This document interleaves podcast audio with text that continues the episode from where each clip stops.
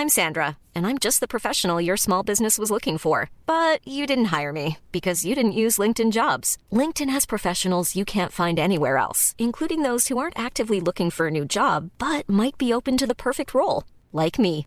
In a given month, over 70% of LinkedIn users don't visit other leading job sites. So if you're not looking on LinkedIn, you'll miss out on great candidates like Sandra. Start hiring professionals like a professional. Post your free job on linkedin.com/people today. Hey, I'm Ryan Reynolds. At Mint Mobile, we like to do the opposite of what Big Wireless does. They charge you a lot, we charge you a little. So naturally, when they announced they'd be raising their prices due to inflation, we decided to deflate our prices due to not hating you. That's right. We're cutting the price of Mint Unlimited from $30 a month to just $15 a month. Give it a try at mintmobile.com slash switch. $45 upfront for three months plus taxes and fees. Promo rate for new customers for limited time. Unlimited more than 40 gigabytes per month. Slows. Full terms at mintmobile.com. Hey, it's Ryan Reynolds, and I'm here with Keith, co-star of my upcoming film, If, only in theaters May 17th. Do you want to tell people the big news? All right, I'll do it. Sign up now and you'll get unlimited for $15 a month in six months of Paramount Plus Essential Plan on us. Mintmobile.com slash switch. Upfront payment of $45 equivalent to $15 per month. Unlimited over 40 gigabytes per month. Face lower speeds. Videos at 480p. Active Mint customers by 531.24 get six months of Paramount Plus Essential Plan. Auto renews after six months. Offer ends May 31st, 2024. Separate Paramount Plus registration required. Terms and conditions apply if rated PG. Buenas noches. Bienvenidos al Criminalista Nocturno.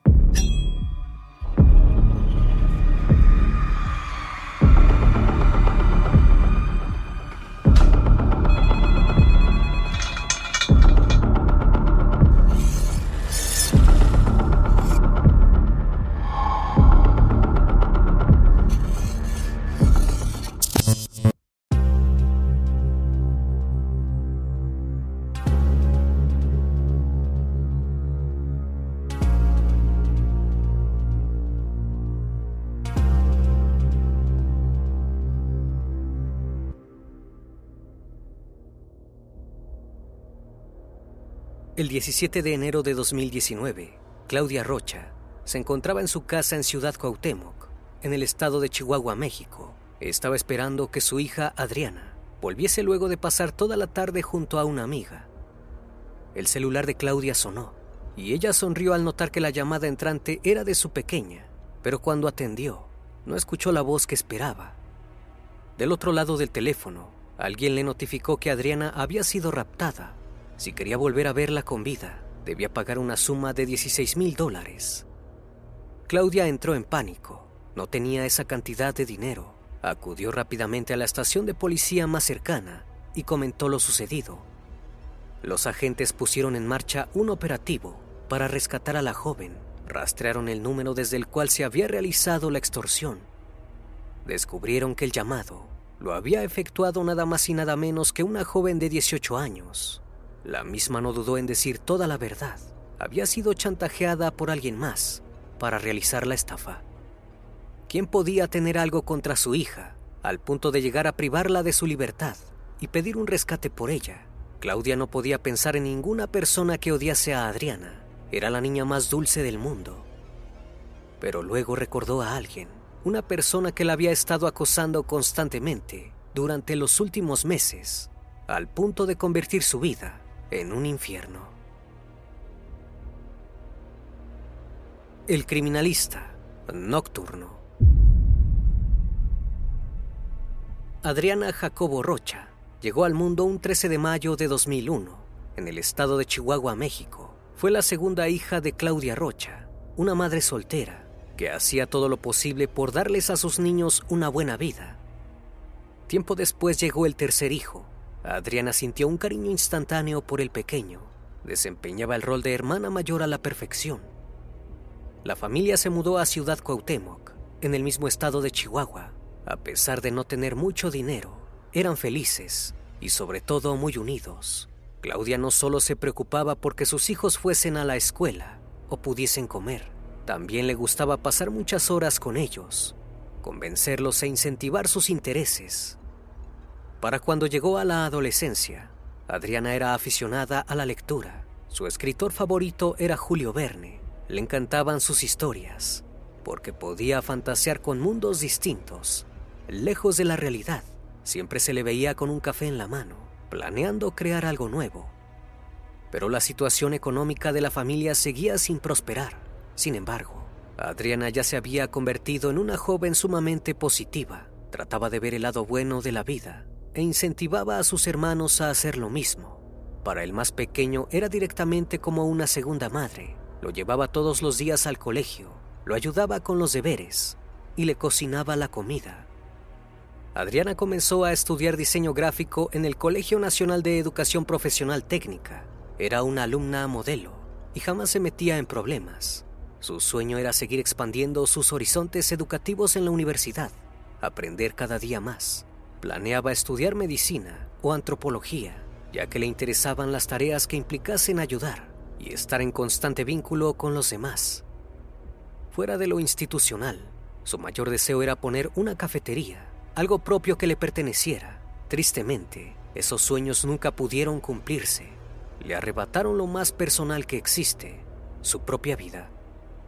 Al ser Adriana tan extrovertida, en el colegio había cosechado una gran cantidad de amistades. No obstante, ningún vínculo era realmente profundo. Eso cambió en el año 2015, cuando llegó al instituto una nueva alumna. Su nombre era Alexa Quesada García y provenía de Acapulco, una de las ciudades más pudientes del estado de Guerrero.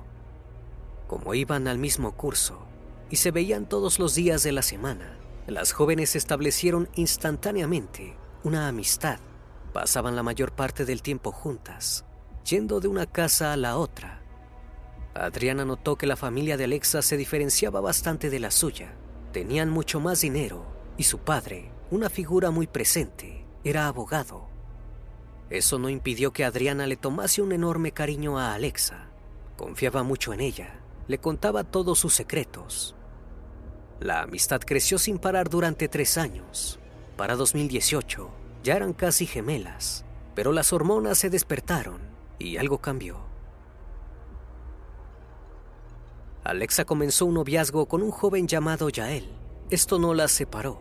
Adriana se llevaba muy bien con el chico y los tres empezaron a ir juntos a todos lados. Salían a pasear cada tarde después de la escuela. Lejos de sentirse la tercera en discordia, Adriana estaba muy cómoda, ya él la hacía reír mucho y podía charlar con él durante horas. Pero con el pasar de los días, Alexa empezó a mostrarse cada vez más reacia ante la presencia de su amiga. Parecía querer pasar tiempo a solas con su novio. Le molestaban todos los comentarios que Adriana hacía y ponía mala cara cada vez que la veía. Un día, Alexa enfrentó a Adriana. Le dijo que no quería juntarse más con ella y le pidió que se alejara de Yael. Adriana no quería perder la bella amistad que había forjado. Si bien ya no se juntó más con Alexa, siguió hablando con Yael como si nada hubiese pasado. Su madre no pasó por alto el hecho de que ya no se juntaba con Alexa. Le preguntó qué había sucedido y se puso de su lado. No entendía cómo alguien podía querer alejarse de su tan querida hija. Durante uno de los recreos, Alexa se acercó muy seria a Adriana y frente al resto de sus compañeros le dio un ultimátum. No podía escribirle a Yael por teléfono ni contactarlo por redes sociales, lejos de quedarse de brazos cruzados. Adriana le dijo que lo que le estaba pidiendo era una locura. Las peleas entre las dos jóvenes se volvieron constantes. Cada vez que se cruzaban en el aula, Alexa fulminaba con la mirada a Adriana. La situación escaló aún más cuando Alexa comenzó a acosar a Adriana se burlaba de ella y le hacía comentarios totalmente hirientes. Las maestras notaron esta situación y en varias ocasiones le llamaron la atención. La amistad se había convertido en bullying.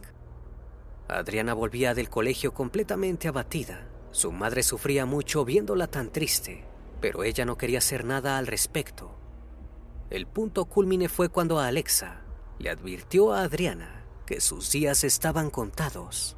Adriana tomó esto como una amenaza más, pero sus compañeros no. Les avisaron a los profesores, quienes tuvieron una charla con Adriana. Le preguntaron si quería denunciar a su examiga por el constante acoso que ejercía sobre ella. Adriana lo dudó, pero luego pensó en su familia. No quería traerle más preocupaciones a su madre y dijo que no realizaría la denuncia. Quizás sin saberlo, había cometido un grave error. El año por fin estaba llegando a su término. Adriana pronto egresaría del colegio y no vería nunca más a Alexa. Parecía que la tortura estaba por terminar. Una tarde, mientras estaban en su casa, la joven decidió abrir la aplicación Facebook. Lo primero que vio fue una fotografía de Yael. Sin pensarlo mucho, decidió darle me gusta, pero no un like cualquiera, un me encanta. Esta demostración de interés no pasó desapercibida. Alexa explotó encolerizada. Escribió a todos sus amigos contándoles sobre el hecho. Intentaron calmarla, diciéndole que no le prestara atención. Pero para Alexa era más que eso. No solo era la demostración de que Adriana estaba interesada en Yael, sino también un claro desafío hacia su persona, una muestra de lo poco que habían funcionado sus amenazas. Dejó de responderles a sus amigos de la escuela y llamó a Giovanni de Jesús González Rodríguez, un joven con dos años menor, con el que tenía bastante cercanía. Hablaron durante un largo rato. A principio del año entrante, Alexa parecía haberse calmado. Todos creían que había olvidado la situación del me gusta e incluso la existencia de Adriana, pero un día todo cambió. Alexa quedó en verse con otra amiga suya. Cuando llegó a su encuentro, tenía una sonrisa casi maliciosa. Le comentó sobre la existencia de Giovanni y dijo que era el cómplice perfecto para lo que estaba planeando. Su amiga no reaccionó bien, se horrorizó, no entendía qué tramaba a Alexa, le hizo más preguntas y la joven le respondió únicamente que no se preocupara, que no planeaba nada malo. Esa misma tarde, Alexa abrió su cuenta de Facebook y le mandó un mensaje a Adriana. En el mismo le decía que estaba arrepentida por su comportamiento durante los últimos meses del ciclo escolar y quería juntarse con ella para hacer las paces. Adriana, siempre confiada, accedió. Llegó el 17 de enero de 2019, el día que las dos jóvenes se verían para recomponer su amistad. Adriana se levantó muy feliz. Ansiaba que las cosas volviesen a ser como antes. Realizó su rutina como cualquier otro día. Le dio a su hermano menor el desayuno, jugó un rato con él y luego cocinó el almuerzo para todos. Adriana sabía que no podía decirle a su madre que se vería con Alexa, ya que estaría en contra. Le mintió diciéndole que se vería con su amiga Alondra. La mujer no sospechó nada, pero su hermano mayor no pasó por alto la situación. Le recomendó que se juntara en un lugar público la joven no entendió por qué le indicaba eso, pero le dijo que seguiría su consejo. Luego le pidió algo de dinero prestado a su madre, con la excusa de que iría a una cafetería y se marchó. Se reunió con Alexa en el centro de Ciudad Cuauhtémoc. Era verano, por lo cual el lugar estaba atestado de gente. Se saludaron con normalidad. Alexa le comentó que su amigo Giovanni pasaría a recogerlas con el auto para llevarlas a un sitio más tranquilo. Adriana aceptó, nuevamente confiada. Cuando se subieron al vehículo, el joven se presentó muy simpático. Les preguntó si querían poner música. Alexa propuso que utilizaran el celular de Adriana. La joven accedió. Tendió el celular en las manos de su examiga y le confió la contraseña. Dieron varias vueltas por la ciudad en el automóvil.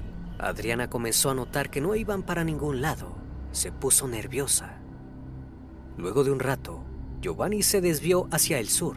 Adriana no paraba de mirar por la ventanilla. Alexa le dijo que se calmara, que solamente estaban buscando un lugar para poder conversar bien. Estacionaron en la falda del Cerro del Pájaro, un lugar casi desierto, muy seria. Alexa le indicó a Adriana que se bajara del vehículo. Una vez fuera, Alexa sacó de su chaqueta un arma y le dijo a Adriana que se quedara quieta. La joven estaba tan nerviosa que ni siquiera notó que la pistola era de juguete. Alexa le indicó que se quitara la ropa y ella aceptó con pánico. Después de que Adriana se desvistiera, Alexa agarró un cúter que traía en su mochila y le causó un gran corte que la dejó prácticamente inmovilizada. Giovanni se acercó y abusó de ella. Adriana gritaba buscando ayuda, mientras Alexa reía victoriosa. Luego ambos la golpearon y la estrangularon hasta quitarle la vida. Llevaron el cuerpo hasta un arroyo y lo cubrieron con piedras. Acto seguido, guardó la ropa y el celular de Adriana, intentando ocultar toda señal del crimen, pero todavía faltaba una parte del plan. Many of us have those stubborn pounds that seem impossible to lose, no matter how good we eat or how hard we work out. My solution is PlushCare. PlushCare is a leading telehealth provider with doctors who are there for you day and night to partner with you in your weight loss journey. They can prescribe FDA-approved weight loss medications like Wagovi and Zepbound for those who qualify.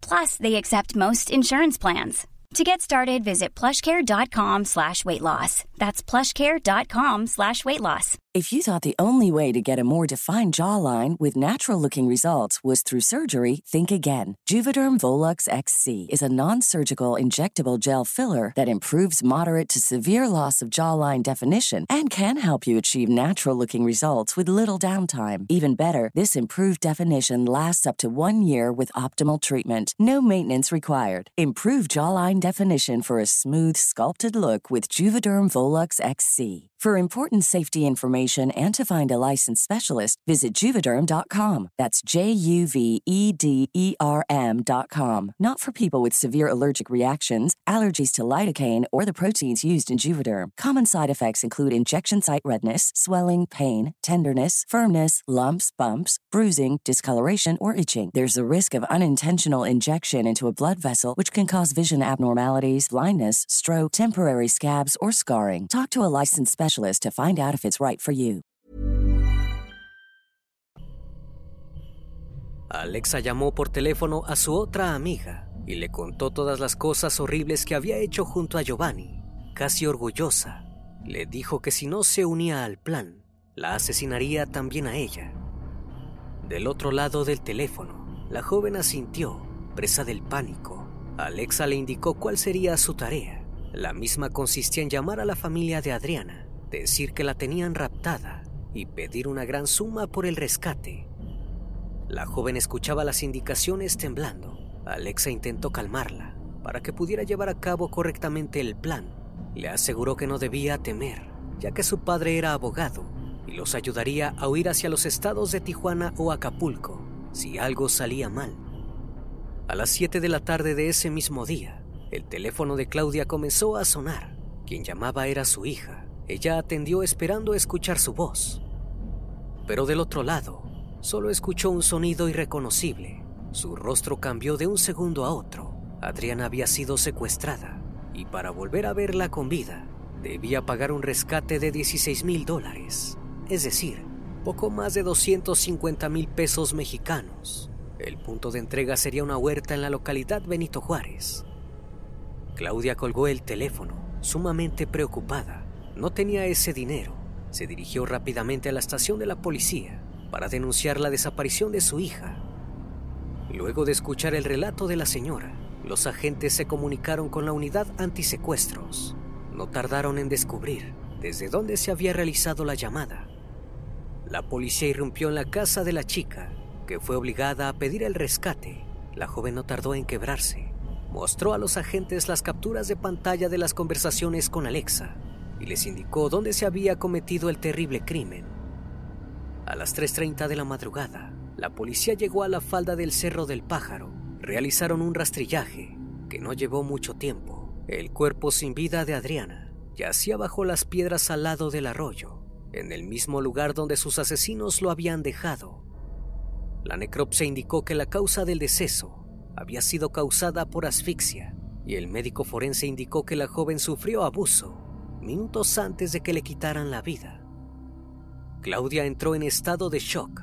No entendía cómo podían haberle hecho eso a su hija, que era tan dulce y tan querida por todos. Tanto ella como el resto de sus allegados dieron sus versiones a la policía sobre cómo Alexa se había pasado los últimos meses acosando a la víctima. Luego de tener suficientes testimonios, los efectivos pertenecientes a la unidad modelo de atención del delito de secuestro detuvieron a Alexa y a Giovanni. Les indicaron que estaban siendo arrestados por el homicidio de Adriana. Los dos jóvenes fueron puestos a disposición de la autoridad judicial y declarados como presuntos culpables del asesinato, debido a que ambos eran menores de edad. el juicio estaría a cargo de un juez especializado en adolescentes. Se fijó un plazo de un mes y medio para el cierre de la investigación en torno a Giovanni y uno de cuatro meses para concluir la de Alexa. Luego, se enfrentarían ante un tribunal. Los familiares de Adrián exigían que cayera ante ellos todo el peso de la ley y no estaban solos. El caso se volvió mediático, tanto en Facebook como en Twitter. Se viralizaron los hashtags Despierta Ley, jóvenes y padres de familia, y yo soy Adriana Jacobo. Toda la población reclamaba justicia por la joven víctima. Su nombre fue tendencia durante todo el mes de enero. Cuando se hicieron públicos los datos sobre los asesinos, la indignación creció. En las redes pedían que Giovanni fuese juzgado como adulto, ya que si no recibiría únicamente de dos a cinco años de prisión. Cientos de internautas argumentaban que debido a la gravedad del crimen y a la planificación con la que se había ejecutado, debía recibir una condena de por vida. Mientras Giovanni se convertía en el blanco de las amenazas, Alexa fue ingresada de manera preventiva en un centro de reinserción social femenino. No pudo escapar como lo había planeado. Además de sufrir la exposición mediática, donde los noticieros y los diarios no dejaban de opinar respecto al caso de Adriana, la familia tuvo que enfrentar el doloroso velorio. La misa se celebró en el templo de San Martín, como no había dinero para realizar un funeral por separado, también fueron velados dos varones ajenos a las circunstancias, llamado Fabricio Velasco y Luis Raúl Soto. Lo único que tenían en común con Adriana era que habían perecido a edad temprana. La iglesia estaba abarrotada, además de familiares y amigos. Acudieron decenas de jóvenes que conocían a Adriana del colegio y de la localidad donde había crecido a pesar de que algunos llevaban años sin verla, todos recordaban lo simpática y dulce que era. A la una de la tarde dio comienzo la ceremonia, en el cual el sacerdote llamó a los dolientes a dejar partir a sus seres queridos a la presencia del Señor, donde podrían descansar en paz. Luego del intenso velorio, un medio local pudo obtener una entrevista con Claudia. La misma tuvo lugar en su domicilio la periodista le preguntó qué le diría a Giovanni y a Alexa. Muy firme, Claudia respondió que esperaba que contestaran qué les había hecho su querida hija para que cometieran un acto tan atroz contra ella. La mujer esperaba con todo su corazón que esta pregunta se respondiese en el juicio. El jueves 24 de enero de 2020, la jueza Fabiola Domínguez determinó que Alexa era la autora material en grado probable de los delitos de feminicidio y abuso doloso en contra de Adriana Jacobo Rocha. Lo único que descartó fueron los cargos por privación de libertad, ya que la víctima había acudido por voluntad propia al punto de encuentro. Alexa tenía tan solo tres días para apelar su decisión frente a un magistrado. La joven no mostró ningún tipo de emoción, simplemente asintió ante las palabras de la jueza. La audiencia de Giovanni se realizó ese mismo día. Fue vinculado por homicidio calificado con ventaja por asfixia y por abuso agravado. Antes de dar por terminada la sesión, el fiscal Augusto Peniche dio un intenso discurso sobre cómo el caso demostraba la pérdida de valores a los que se estaba enfrentando la sociedad mexicana.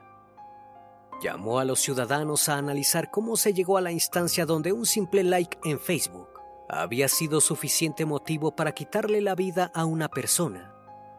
Las conexiones del padre de Alexa dieron algunos frutos. La defensa pidió cambiar el tipo de juicio y aplazar la fecha para la sentencia. La que debía ser la primera audiencia pasó del 27 de octubre al 10 de noviembre. Indignadas ante la lentitud del proceso, decenas de personas se agruparon en las afueras de la fiscalía, exigiendo que se dictara el veredicto para que la familia de Adriana pudiera sanar la herida. Alexa comenzó a mostrarse más segura. Parecía creer que la justicia no la alcanzaría. Tanto los medios como los manifestantes estuvieron todos los días durante dos meses en la puerta del edificio gubernamental, exigiendo respuestas, hasta que finalmente el 11 de diciembre llegó el tan ansiado día. frente al Tribunal del Distrito Benito Juárez, el Ministerio Público de la Fiscalía Especializada en Delitos de Género presentó cuatro peritajes de criminalística y 20 testimonios que probaban la participación tanto de Alexa como de Giovanni en el asesinato de Adriana. Alexa permanecía inmóvil.